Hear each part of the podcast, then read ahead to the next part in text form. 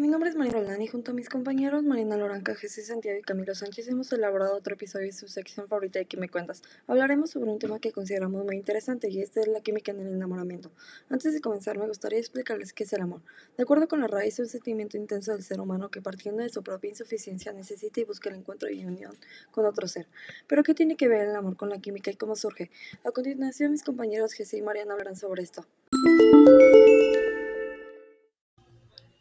El enamoramiento surge cuando nuestro cuerpo empieza a segregar compuestos químicos que nos provocan adrenalina, felicidad o excitación, o en algunos casos dolor y sufrimiento. Es por ello que se considera como un proceso químico, y las sustancias que nos provocan este sentimiento son dopamina, norepinefrina y feniletilamina.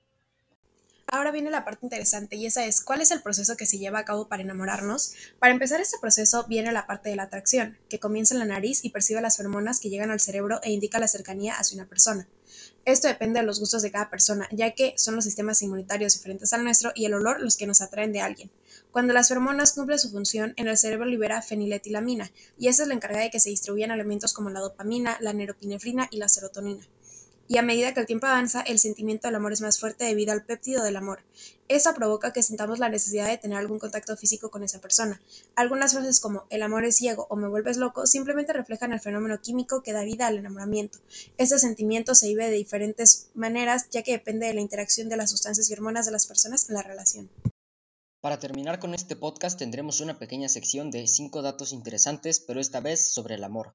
¿Sabías que besar a alguien libera oxitocina en el cerebro, una hormona que fortalece los lazos emocionales entre dos personas? ¿Sabías que enamorarse trae sentimientos de obsesión, insomnio y enfado? ¿Sabías que enamorarse tiene efectos neurológicos similares a la cocaína? ¿Sabías que abrazar a alguien libera analgésicos naturales? ¿Sabías que las mariposas en el estómago se deben a la adrenalina? Esto sería todo por hoy. Nosotros somos Mariana Roldán, Mariana Loranca, José Santiago y Camilo Sánchez y los invitamos a seguir escuchando nuestro podcast y a seguir aprendiendo sobre la química.